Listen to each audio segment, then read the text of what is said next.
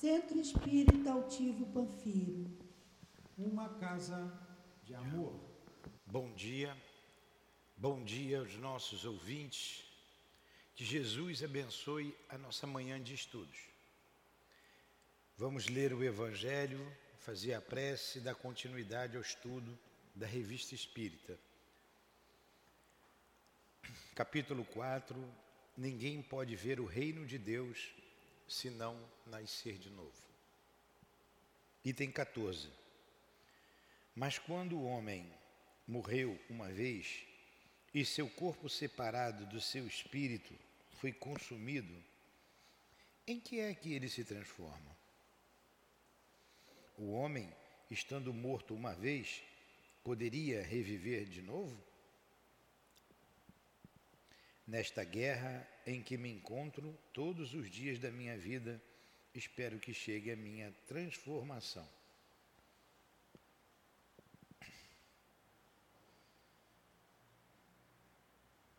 Mestre Jesus, aqui estamos convictos da reencarnação, convictos que somos espíritos imortais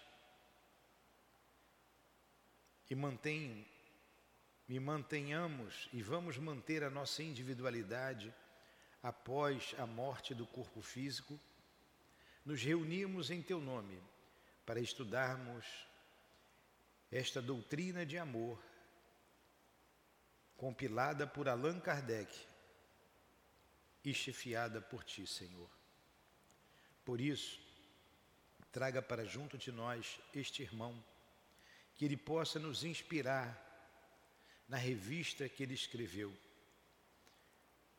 Ele, Kardec, a sua esposa, Amélie Boudet, patronos deste estudo. Em nome desses irmãos queridos, Senhor, em nome do altivo, da direção espiritual do nosso SEAP, das nossas irmãs queridas, da minha amada Lurdinha, em teu nome, Senhor, em nome do amor, do nosso amor, Lurdinha, do amor que vibra nesta casa, do amor de Deus acima de tudo e do teu amor, Jesus, iniciamos então os estudos da manhã de hoje. Que assim seja. Graças a Deus.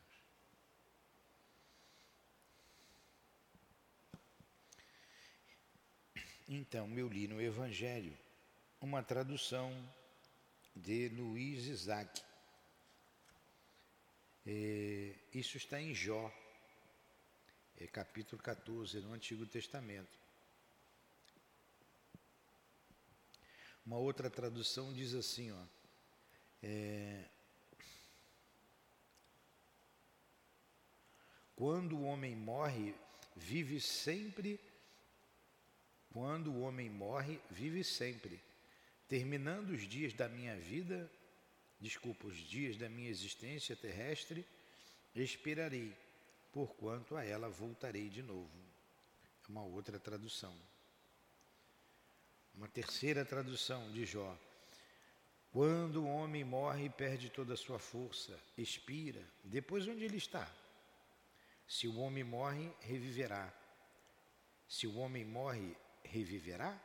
Esperarei todos os dias do meu combate até que me chegue alguma transformação. Então, todo esse capítulo vai falar sobre a reencarnação.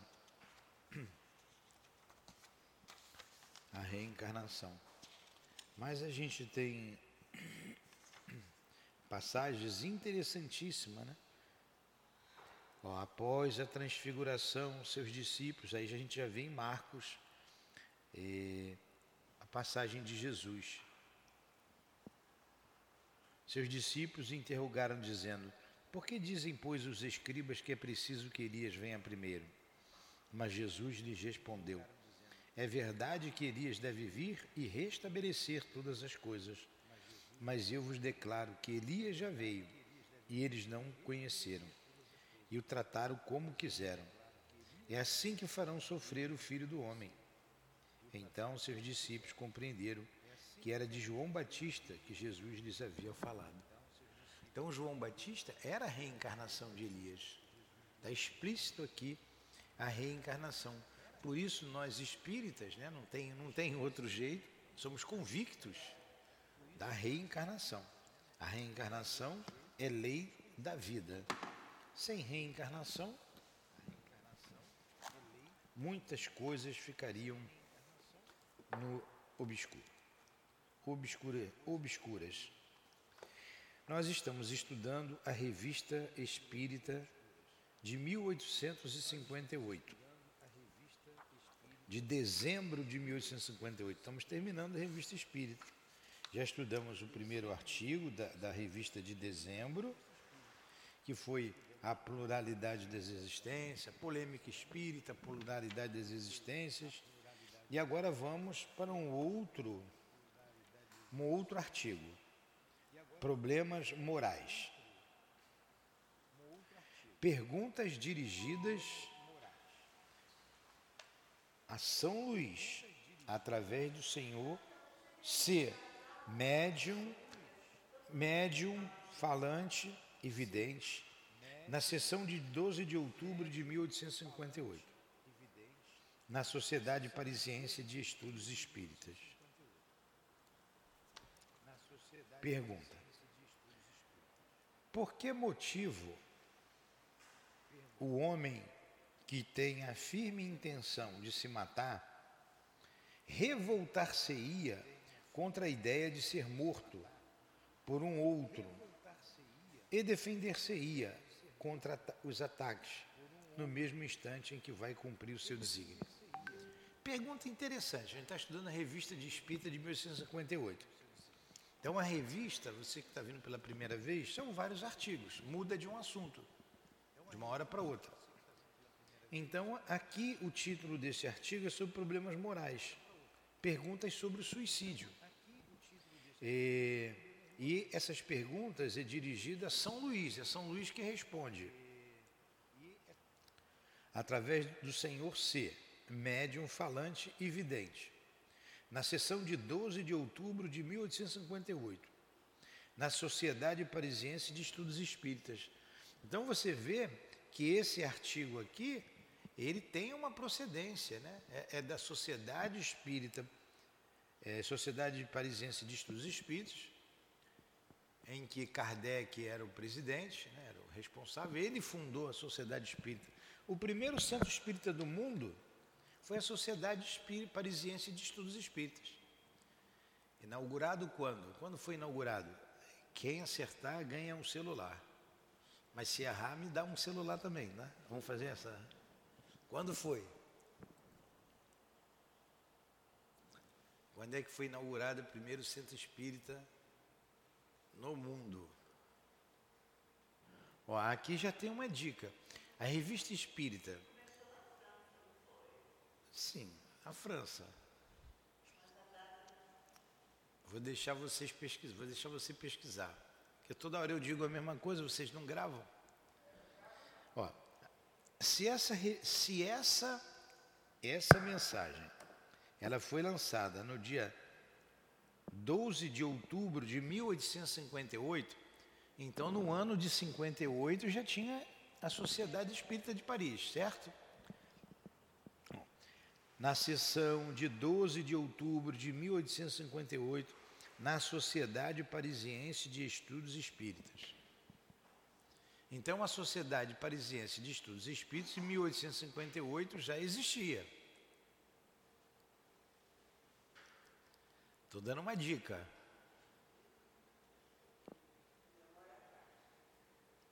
Vamos lá, vamos pesquisar. Aí vem a pergunta a São Luís: por que motivo o homem é, que tem a firme intenção de se matar? Uma pergunta interessante, ó. Você tem a vontade de se matar, mas revoltar-se-ia contra a ideia de ser morto por um outro e defender-se-ia contra o ataque. Você quer se matar, mas se alguém vir te matar, você se defende, não é? Você não vai deixar. No mesmo instante em que vai cumprir o seu desígnio. Eu vou me matar, mas se alguém tentar me matar, me assaltar, eu vou me defender, eu não vou deixar. Por que, que isso acontece? Qual o motivo? Mas não é uma pergunta boa? É, aí responde Kardec. Responde São Luís. Porque o homem tem sempre medo da morte? Ele respondeu: Porque o homem tem sempre medo da morte. Por isso que ele vai se defender. Porque você tem um instinto de conservação. Quando se suicida, está superexcitado, com a cabeça transtornada, e realiza esse ato sem coragem nem medo. Ó, realiza esse ato sem coragem, ele fica titubeando, nem medo, e por assim dizer, sem ter conhecimento do que faz. Como está lá no livro dos Espíritos, o louco que se mata não sabe o que faz. Por que o louco que se mata não sabe o que faz? Ele está ali no estado de loucura, ele quer acabar com a vida, mas a vida não acaba. A vida continua. Ao passo que, se lhe fosse dado raciocinar, não veríamos tantos suicídios. O instituto do homem, desculpem, o instinto do homem o leva a defender a própria vida. E durante o tempo que decorre entre o momento em que seu semelhante se aproxima para o matar e o momento em que o ato é cometido, e tem ele sempre um, um movimento de repulsa instintiva de, da morte. E este o leva a repelir esse fantasma, só apav apavorante para o espírito culposo. O homem que se suicida não experimenta tal sentimento, porque se acha cercado de espíritos que o impelem, que o ajudam em seus desejos. E lhe fazem perder completamente a lembrança do que não seja ele mesmo, isto é, dos pais daqueles que o amam e de uma outra existência. Nesse momento, o homem é todo egoísmo. Então, olha, é do instinto, nosso instinto de conservação, que você, senão a gente se entregaria à morte naturalmente. Então, o suicida, ele vai contra o instinto de conservação, o instinto da vida. Então, no momento do ato, ele não está raciocinando, ele está enlouquecido. E ele está com influências de outros espíritos que querem que ele morra. Sempre tem. Vai, vai, vai, joga, joga, se joga, pula, vai, ou toma um veneno, pega isso. Então ele está sendo estimulado. Aí ele perde a noção. E nas condições normais, se você é atacado, você se defende, você usa o seu instinto.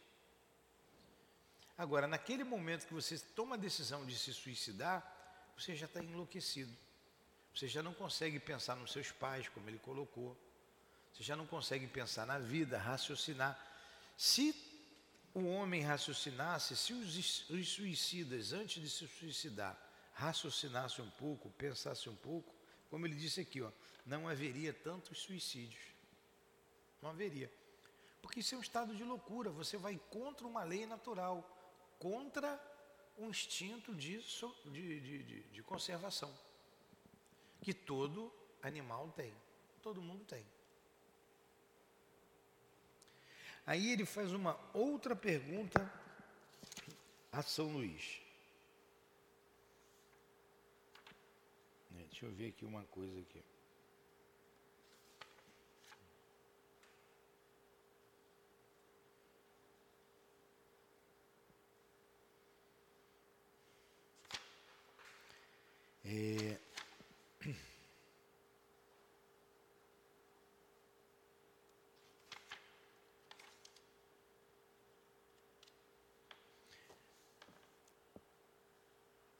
Aquele que desgostoso da vida, mas não quer suicidar-se e deseja que sua morte sirva para alguma coisa, será culpado se a buscar no campo de batalha defendendo seu país?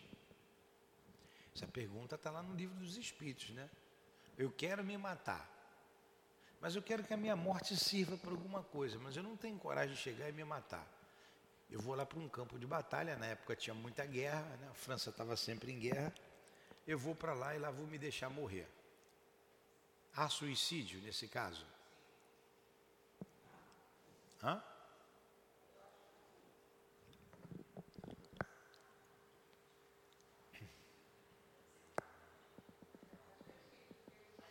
Ele vai ser culpado se ele fizer isso? Sim, né? Muito bem, vocês estão, estão prestando atenção. Sim, sempre. Sempre. O homem deve seguir o impulso que lhe é dado, seja qual for a vida que leve. É sempre assistido por espíritos que o conduzem e o dirigem, malgrado seu. Ora, procurar agir contra os seus conselhos é um crime pois que aqueles aí estão para nos dirigir. E quando queremos agir por nós mesmos, esses bons espíritos estão prontos a ajudar-nos. Entretanto, se um homem arrastado por, seus, por seu próprio espírito quer deixar esta vida, é abandonado. Mais tarde, reconhece que terá de recomeçar uma outra existência. Para elevar-se deve o homem ser provado. Para a sua ação, parar a sua ação por um entrave em seu livre-arbítrio seria ir contra Deus, e neste caso as provas tornar-se-iam inúteis, porque os espíritos não cometeriam faltas. O espírito foi criado simples e ignorante. Então, para chegar às esferas felizes, é necessário elevar-se em ciência, em sabedoria, e é somente na adversidade que adquire um coração elevado e melhor compreende a grandeza de Deus. E São Luís deu uma resposta grande aqui, dizendo que a gente, o objetivo da vida é o progresso. E para você alcançar esse progresso, você passa pelas adversidades da vida. E você tem o auxílio dos espíritos bons. Mas se você nega esse auxílio, você pensa por si só, eu quero acabar com a minha vida, você acaba sendo influenciado por outros. É, então há sempre um crime se você se matar ou deixar se matar. Há sempre um crime. Então, uma terceira pergunta. Uma terceira pergunta.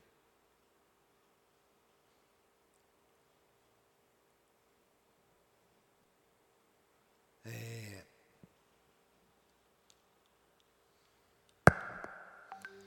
Um dos assistentes observou que notava uma contradição entre estas últimas palavras de São Luís e as precedentes, quando disse que o homem pode ser arrastado ao suicídio pelos espíritos que a isto o excitam. Neste caso, cederia a um impulso estranho? Olha só, um homem achou a resposta de São Luís contraditória. Aí ele pediu uma, uma outra observação dele. Ó, um dos assistentes observou que notava uma contradição entre as últimas palavras de São Luís e as outras, as primeiras. Quando disse que o homem pode ser arrastado ao suicídio pelos espíritos que a isto excitam. Lembra que ele falou? Por isso que na minha explicação eu complementei. Porque realmente nessa segunda aqui ele não falou, ele falou que o homem pensa sozinho. Aí o homem viu essa contradição. Nesse caso, cederia ao impulso estranho? Aí ele responde, ele, São Luís responde: não existe contradição. A gente é que não entende direito, ó, não existe contradição. Quando disse que o homem impelido ao suicídio era cercado de espíritos que a isto solicitavam, não me referia aos bons espíritos. Viu? Por isso que eu falei ali, tem os maus espíritos. Ele não estava falando dos bons espíritos. Um bom espírito nunca vai te levar ao suicídio. Que fazem todo esforço para evitar. O bom espírito faz todo esforço para você evitar o suicídio. Isto deveria estar subentendido. Sabemos todos que temos o anjo da guarda ou se preferis, um guia familiar. Ora, o homem tem o seu livre-arbítrio. Se, a despeito dos bons conselhos que lhes são dados, persevera nesta ideia criminosa, ele a realiza no que é ajudado pelos espíritos levianos e impuros, que o cercam e que se sentem felizes por ver que ao homem ou espírito encarnado também falta coragem para seguir conselhos de seu bom guia. Por vezes, os espíritos de parentes mortos que o rodeiam, sobretudo em circunstâncias semelhantes. Então, você tem o livre-arbítrio. Um caso que aconteceu aqui, a pessoa esteve aqui, foi no, no, no consultar lá o, no trabalho que a gente tem de atendimento médico espiritual, foi lá, o espírito falou assim para a pessoa: Você não está pensando em se matar. Ninguém dizia que essa pessoa iria se suicidar. Estava rindo, se mostrando aparentemente feliz. Eu a abracei, botei para ela ficar com as crianças. Falei que no dia seguinte ela deveria estar aqui estudando conosco e não deixar de vir à reunião pública da tarde e que eu queria conversar muito com ela. Ela, claro, me abraçou, brincou com todo mundo, falou com todo mundo, porque ela estava afastada um tempo da casa. Aí retornou, todo mundo a recebeu com braços abertos, como eu mesmo, que eu gostava muito dela, gosto ainda. E ela vai e se suicida. Ela vai se suicidou no dia seguinte. Isso foi num sábado, num domingo de manhã, ela se suicidou. Então o que, que essa pessoa fez? Ela veio, se despediu de quem ela gostava e se matou. Os bons espíritos estavam do lado dela aconselhando? Sim, não faça isso. A ponto de falar através do médium. E o médium fazia essa pergunta para ela: ó, o espírito fulano de tal está mandando dizer isso para você. Você está pensando em se matar, fulano? Não, claro que não. Então já estava na cabeça dela, já estava planejado, tudo planejado, mas ela não ouviu o conselho dos bons espíritos. Inclusive, foi falado ostensivamente para ela. Não era para a pessoa, pelo menos, como é, que essa, como é que ele sabe que eu vou me suicidar? Pelo menos essa pergunta, já que tem dúvida de tudo, como é que ele sabe? Está falando para eu não fazer isso? Aí, a quem essa pessoa resolveu ouvir? Aos espíritos inferiores que queriam perdê-la. Deixa isso para lá. Vamos embora. Coragem. Você tem que ter coragem, pô. Acaba logo com esse tormento seu. Acaba com esse teu tormento. Tudo vai acabar. A morte acaba tudo. Vamos embora. Faz logo isso aí. Resolve isso de uma vez. E, posteriormente, logo em seguida, viemos a saber que ela foi, só não se perdeu só não foi arrastada por uma falange de espíritos malfeitores porque eles estavam atentos a ela, sabiam o que ela ia fazer, estavam do lado, mas ela teve o livre-arbítrio, foi resgatada. Foi resgatada e foi depois encaminhada lá para Maria de Nazaré. Alguns médios ouvia os gritos dessa pessoa aqui na casa, chamando pelo nome pelo meu nome, pelo outro nome da, outra, da, da, da médium, gritando o tempo todo: me socorre, me socorre. Graças a Deus, a misericórdia divina, ela foi amparada pela casa e encaminhada lá para o Hospital Maria de Nazaré, que fica na colônia do mesmo nome, para uma futura reencarnação. Então você vê como são os dramas humanos. Eu estou aqui trazendo um exemplo para a gente melhor entender o que São Luís está dizendo. Então ela preferiu ouvir o, os espíritos inferiores, o mal. Quando a gente tem um problema desse, esse problema existencial, a gente deve procurar alguém para conversar e expor. Porque quando você expõe a sua dificuldade, você divide com o outro, você já está mostrando que você não quer fazer aquilo. Você tem, você, o desejo está vindo, mas você quer lutar contra aquele pensamento. E essa pessoa vai te ajudar. E foi perguntado a ela: você não quer, você não está pensando em se matar, não é? Quer dizer, foi dado uma deixa. O que, que ela deveria ter feito? Poxa, pior que eu estou com esse pensamento. Pronto, ia receber o socorro, né? ia receber o carinho. Naquele filme de Kardec, tem. É muito interessante aquele filme do Kardec. Tem aquele que ele chamava de general, né? Que se joga da ponte. General que ele chama, né? General. É, era um mendigo. Kardec sempre conversava com ele. E iria se atirar na ponte. Hã? Não era general? E ele estava ali na ponte, o Kardec dava pão. O Kardec era muito caridoso. E ele estava lá na ponte, olhando para o rio, se joga, se não joga, ali muitos suicídios. Ele acaba se jogando ali da ponte. Infelizmente, não ouviu o Allan Kardec encarnado. Eu vou deixar, vou deixar vocês aqui é, não vou deixar vocês curiosos não, curiosos não. É, a revista Espírita, ela começou em janeiro de 1858, foi a primeira revista espírita.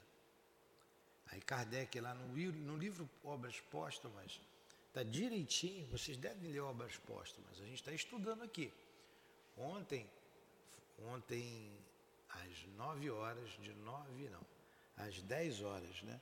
A gente deu aula do livro dos Espíritos, de 8 às 9, de 9 às 10, obras póstumas. E o Kardec coloca ali, ele faz a pergunta ao Espírito Verdade, aos Espíritos, sobre a revista Espírita, que ele tensiona lançar. E o Espírito diz, ó, vai, mas fulano de tal é, não deve me ajudar. E o Espírito dá força para ele, não conte com fulano, não deixe de fazer. Porque aqui ele teve um trabalho danado com a revista Espírita. Ele recebia muitas cartas. Ele estava com mais de 500 cartas atrasadas para ele responder. Ele respondia uma por uma. Então ele passou a responder que as perguntas eram as mesmas coletivamente na revista Espírita. E aqui ele tinha um termômetro de como estava a doutrina espírita, como é que estavam essas ideias, porque ele recebia muitas correspondências e a sua esposa o ajudava, lendo, abrindo as cartas para ele, a dona Meli Boudet. Então, ele passou então a fazer a revista espírita em janeiro de 1858. O livro dos Espíritos foi lançado em abril, né, 18 de abril de 1857. E o Centro Espírita, a Sociedade Espírita Parisiense, de Estudos Parisiense, foi lançado no dia 1 de abril de 1858. Dia da mentira, você não vou mais esquecer. 1 de abril de 1858. Data é fogo, né? Mas essas datas a gente tem, tem que gravar. Quer ver uma coisa? Quando Kardec fundou a Sociedade Parisiense de Estudos Espíritas? Ó, certinho. Fatos e personalidades. O Google de estudo, né? Sociedade Parisiense de Estudos Espíritas. Sociedade Parisiense de Estudos Espíritas, fundada em Paris no dia 1 de abril de 1858. Aí, ali, ele junta uns amigos, começa as reuniões e várias mensagens foram dadas ali que consta depois no Evangelho, consta, o livro dos Espíritos já tinha sido lançado. O livro dos médios foi lançado quando? Em 1861. Muita coisa foi perguntada ali, que está no livro dos médios. Eu sei que data, diz assim, data não se guarda, se guarda. Os, mas tem estudos específicos nossos, quando você se refere a, a, a esses estudos, você tem que guardar essas datas. O livro dos espíritos é muito importante para nós espíritas. Então tem que saber quando foi lançado o livro dos espíritos. Não adianta você dizer, ah, foi no século XIX, meados do século XIX. Sim, meados do século XIX. Mas quando? 18 de abril de 1857, não foi? O livro dos Espíritos. A gente precisa saber dessas datas. A gente precisa. Tem um mosquitinho aqui embaixo da mesa que pegou meu pé. Hã? Tem. Eu facilitei para ele. Eu tirei o sapato aqui. A, a, a, Sociedade Parisiense de Estudos Espíritos, o primeiro centro espírita do mundo. Olha, eu lembro, eu estou repetindo aqui as palavras do Altivo. O Altivo estava dando aula para gente do livro dos Espíritos, lá no Leon Denis, e ele falou assim: ele perguntou quando foi lançado o primeiro centro espírita do quando foi criado o primeiro centro espírita do mundo. E era em abril, era no dia 1 de abril que a gente estava lá, e ninguém sabia. Olha, eu nunca mais esqueci. Eu nunca mais esqueci. Então eu fiz questão de ler aqui, mostrar que tem no Google, para a gente gravar, porque aí a gente vai e grava a situação. Pô, o Newton naquele dia estava dando aula, ele até abriu o Google lá. Ah, 1 de abril de 1858. É, vamos para um outro artigo. Revista não muda de artigo, toda hora a gente fala isso. Agora tem um outro artigo, artigo aqui, ó.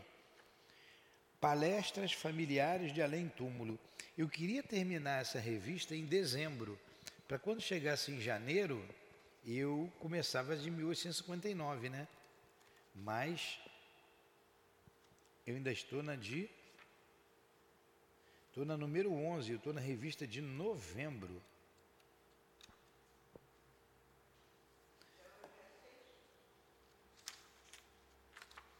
Eu ainda estou no de novembro.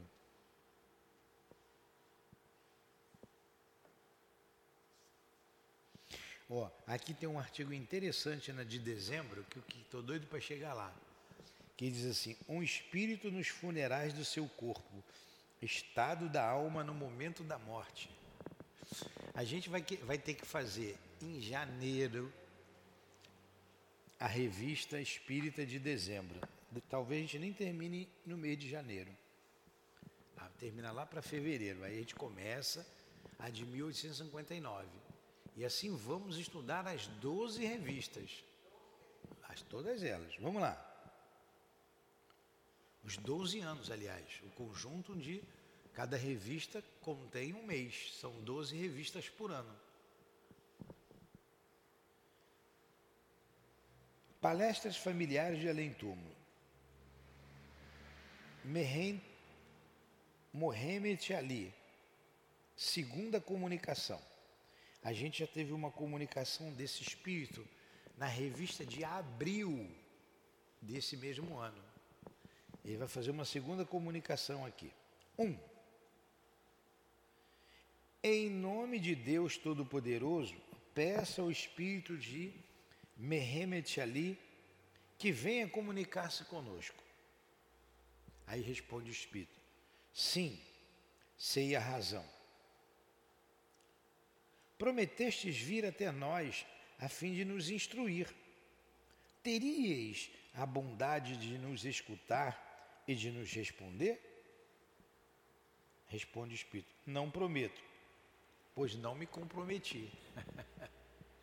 Vocês estão vendo como que estudando você vê, já cai uma porção de teorias que, faria, que faziam a respeito da comunicação dos espíritos, que era só um espírito que se comunicava, outros diziam que era só Deus, outros que era só o Espírito Santo, outros que era só da cabeça do médium. Aí você vê aqui a vontade livre do espírito. Ele tem vontade. O que é o espírito? Senão a alma dos homens que já morreram. Eu vou repetindo sempre as coisas básicas, Berenice, para a gente guardar bem. Olha o que, que o espírito responde. Olha. Primeira pergunta. É, você prometeu vir até nós a fim de nos instruir. Você teria a bondade de nos escutar e responder? O que, que o Espírito responde? Eu não prometo, porque eu não me comprometi. É a vontade dele, não me comprometi, então não prometo nada. Aí a terceira pergunta. Substituamos o prometeste por, fiz, por fizeste-nos esperar. Olha que o, o, o, o, não sei se é Kardec que está fazendo a pergunta, mas não é Kardec não, a pessoa que está fazendo a pergunta aqui, ó. Então vamos substituir a palavra prometer por nos fazer esperar? Aí o Espírito responde: Isto é para satisfazer a vossa curiosidade, não importa. Pestaneei um pouco. Eu vou dar um tempinho para vocês. Aí vai a pergunta: Desde que vivestes ao tempo dos faraós, poderias dizer-nos com que fim foram construídas as pirâmides? Porque ele fez uma porção de perguntas lá. Na, se a gente for lá na revista de, de, de abril, ela é grande essas perguntas aqui, mas seria interessante, né? Olha o que, que ele respondeu aqui, ó. Então vamos para essas perguntas daqui. Dando tempo, a gente vai lá na de abril.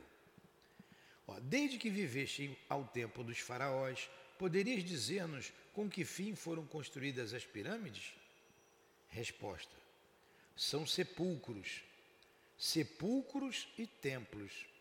Ali se davam grandes manifestações. Tinham estas um objetivo científico? Resposta: Não. O interesse religioso absorvia tudo. Era necessário que os egípcios fossem muito adiantados nas artes mecânicas, a fim de realizarem trabalhos que exigiam forças tão consideráveis. Poderias dar-nos uma ideia dos meios empregados? O que, que ele está perguntando aqui? Como é que foram construídas aquelas pirâmides? Isso que ele está perguntando. Vocês deviam ter, os egípcios deviam ter uma uma tecnologia, né? ele botou aqui artes mecânicas para fazer um trabalho tão complexo. Olha o que ele responde. Massas de homem gemeram sob o peso destas pedras que atravessaram os séculos. A máquina era o homem.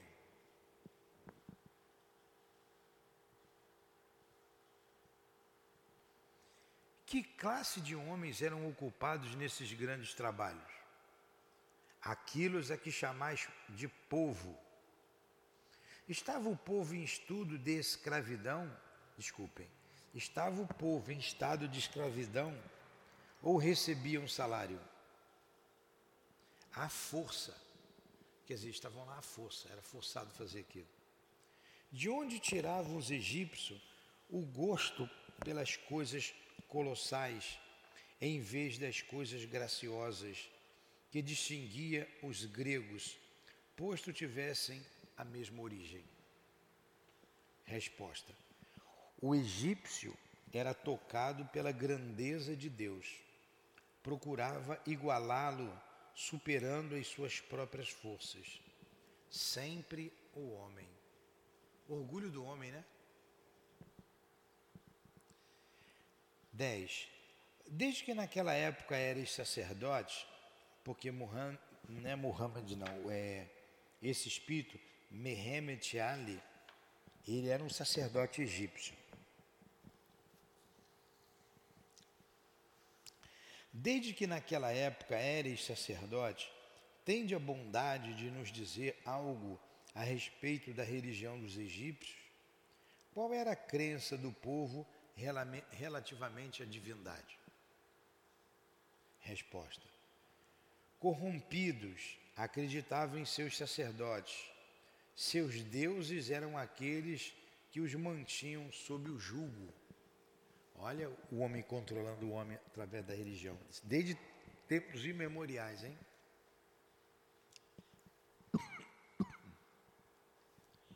Que pensavam da alma após a morte? Resposta: acreditavam no que diziam os sacerdotes. Eles acreditavam. Como hoje tem um monte de gente que acredita no inferno e no céu porque o pastor diz ou o padre diz. Sob o duplo ponto de vista de Deus e da alma, tinham os sacerdotes ideias mais sãs do que a do povo? Olha só que resposta. Sim. Eles tinham uma luz em suas mãos, e conquanto a escondessem dos outros, ainda a viram. A verdade eles sabiam, mas eles controlavam o povo. É, botavam crenças que não eram verdadeiras para ter o povo na mão. Os grandes do Estado partilhavam das crenças do povo ou da dos sacerdotes?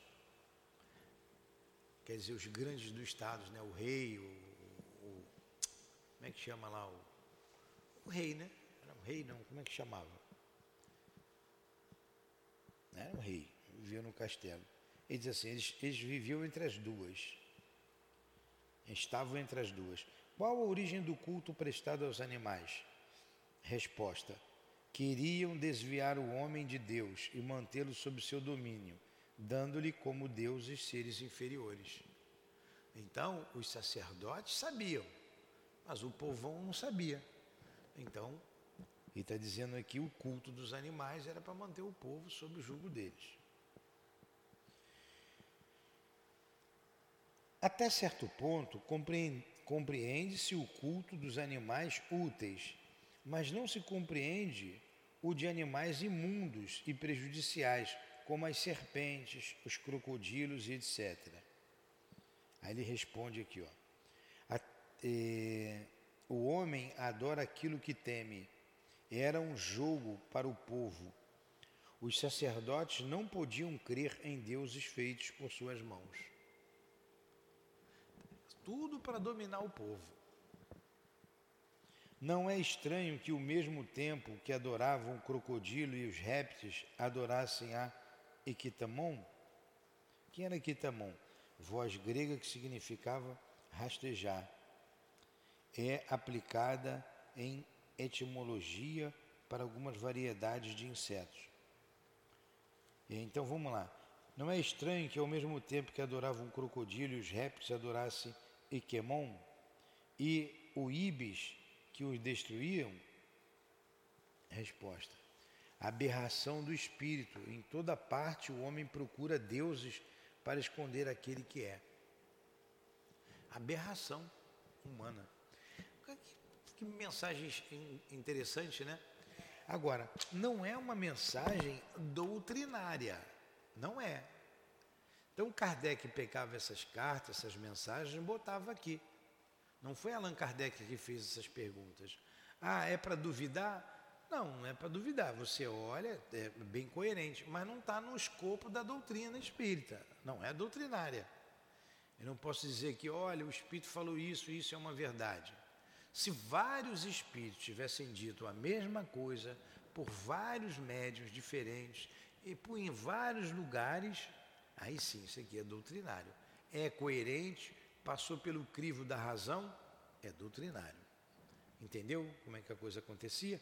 Olha quanta informação chegou a Kardec. E olha, a gente admira cada vez mais a perspicácia de Kardec, a inteligência de Kardec. Ele falou: recebi isso aqui, eu vou botar na revista, não vou guardar isso para mim não.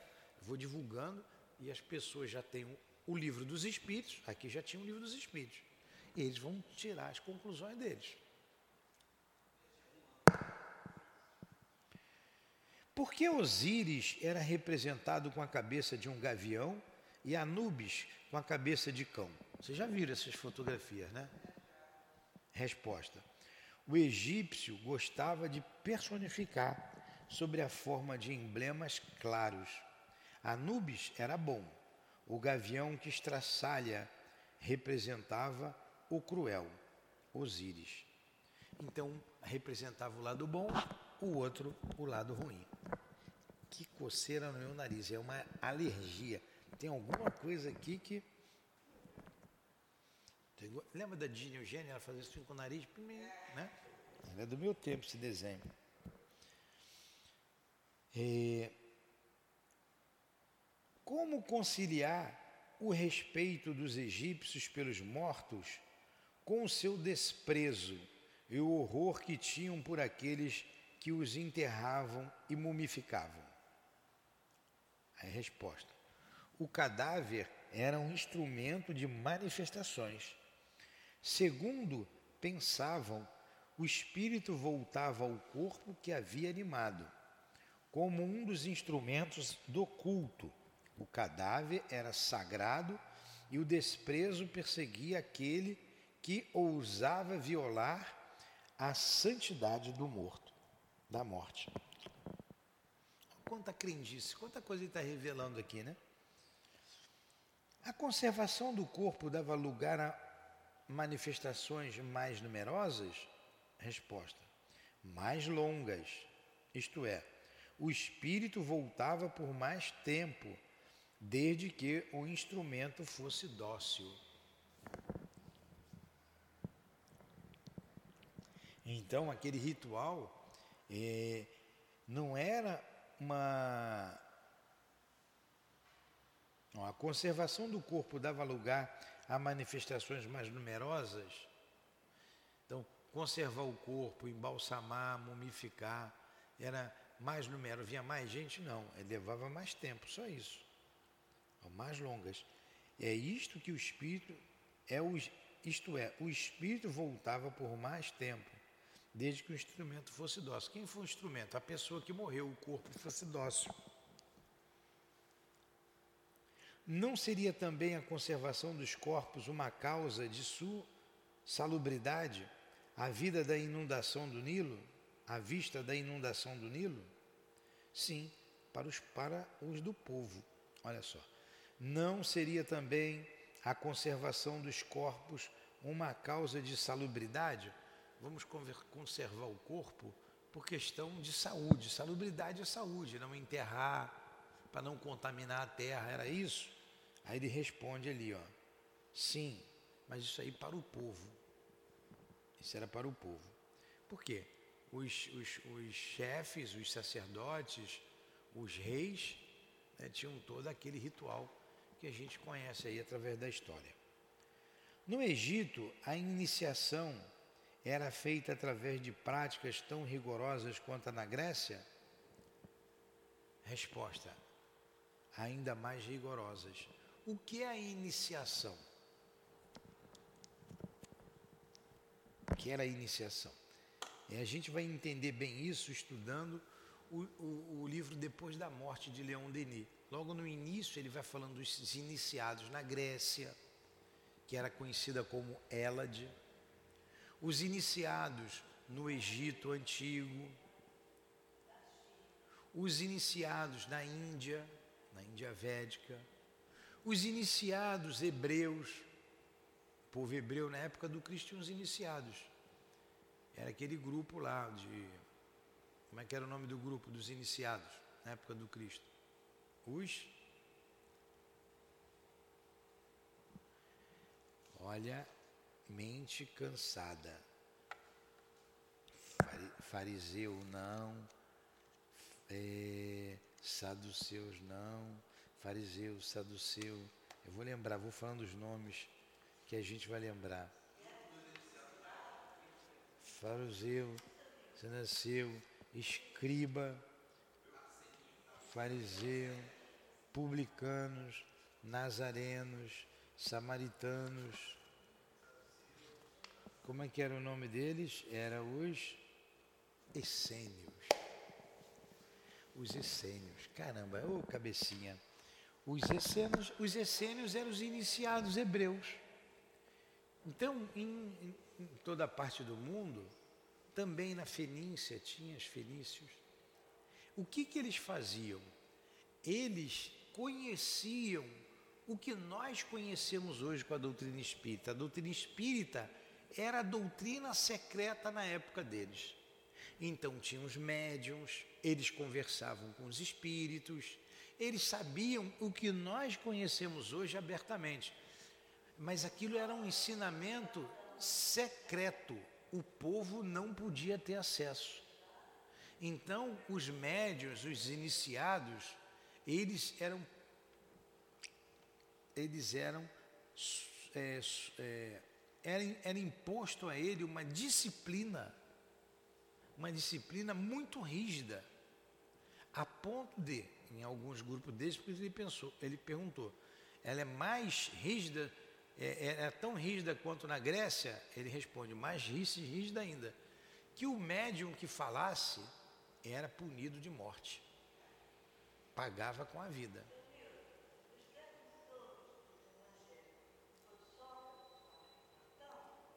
Espera aí, eu não entendi.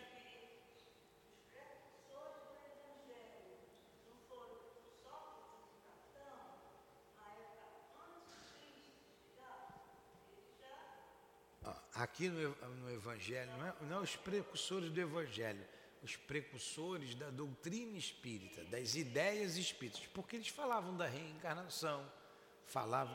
E esses, esses filósofos são conhecidos. Mas essa ideia sempre existiu, desde que o mundo é mundo, não começou com eles.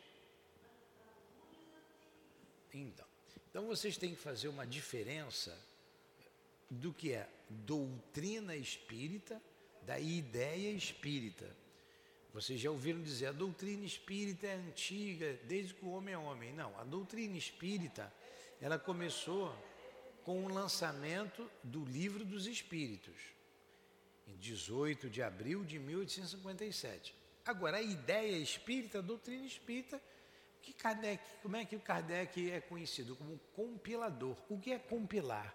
Compilar é juntar em feixes as ideias. Ele fez isso, ele compilou, ele juntou essas ideias, ele ordenou. Então, essas ideias. Espera aí, dona Maria, deixa, deixa eu terminar aqui o raciocínio, senão a senhora não vai entender.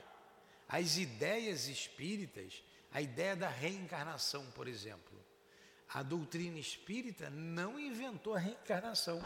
Essa é uma ideia antiquíssima. Os egípcios sabiam disso, os iniciados egípcios. Entendeu agora, dona Maria? Na Índia védica se sabia disso. Leon Denis se reporta aos Vedas há 40 mil anos antes do Cristo. Se você botar aqui no Google, quando surgiram os Vedas, o que são os Vedas? É um, é um conjunto de livros. Vocês desculpem, eu estou coçando aqui o nariz, tá? É, é um conjunto de livros em que os hindus se baseiam lá na doutrina deles. Se você botar aqui e perguntar aqui, ó, quanto tempo, há quanto tempo tem o Vedas?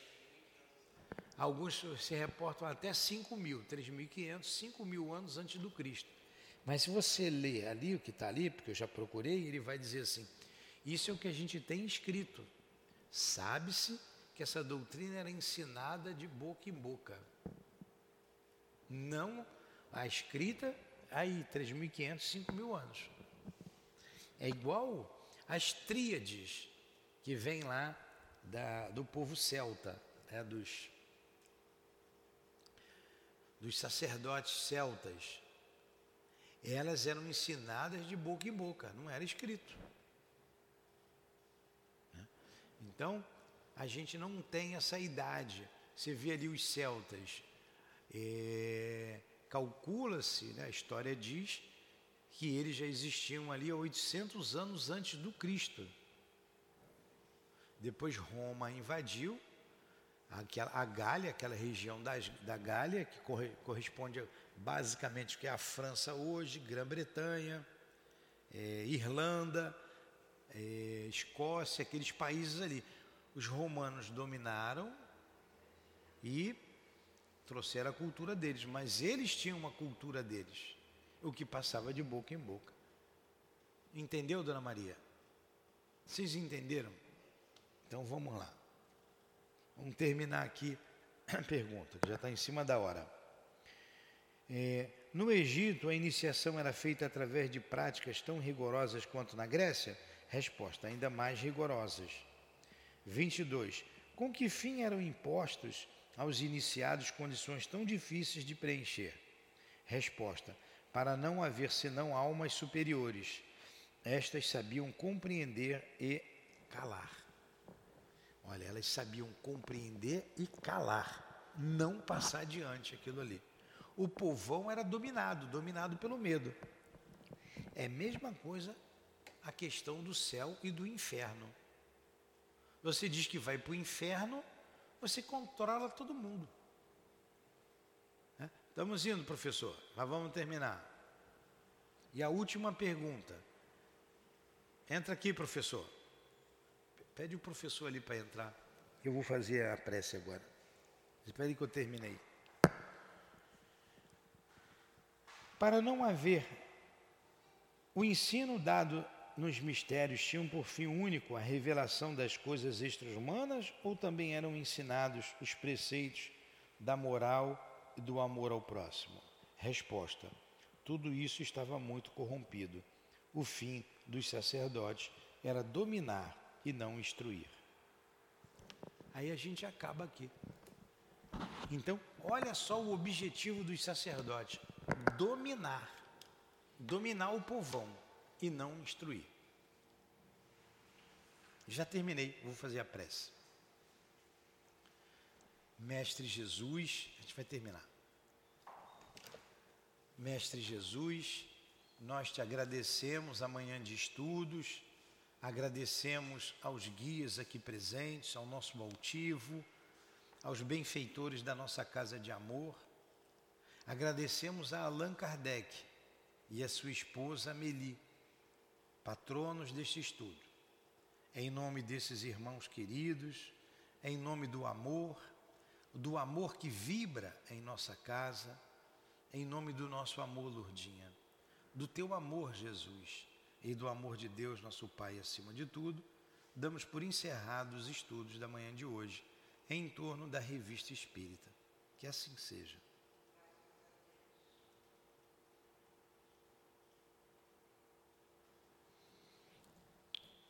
CEAP, Centro Espírita Altivo Panfiro. Uma casa de amor.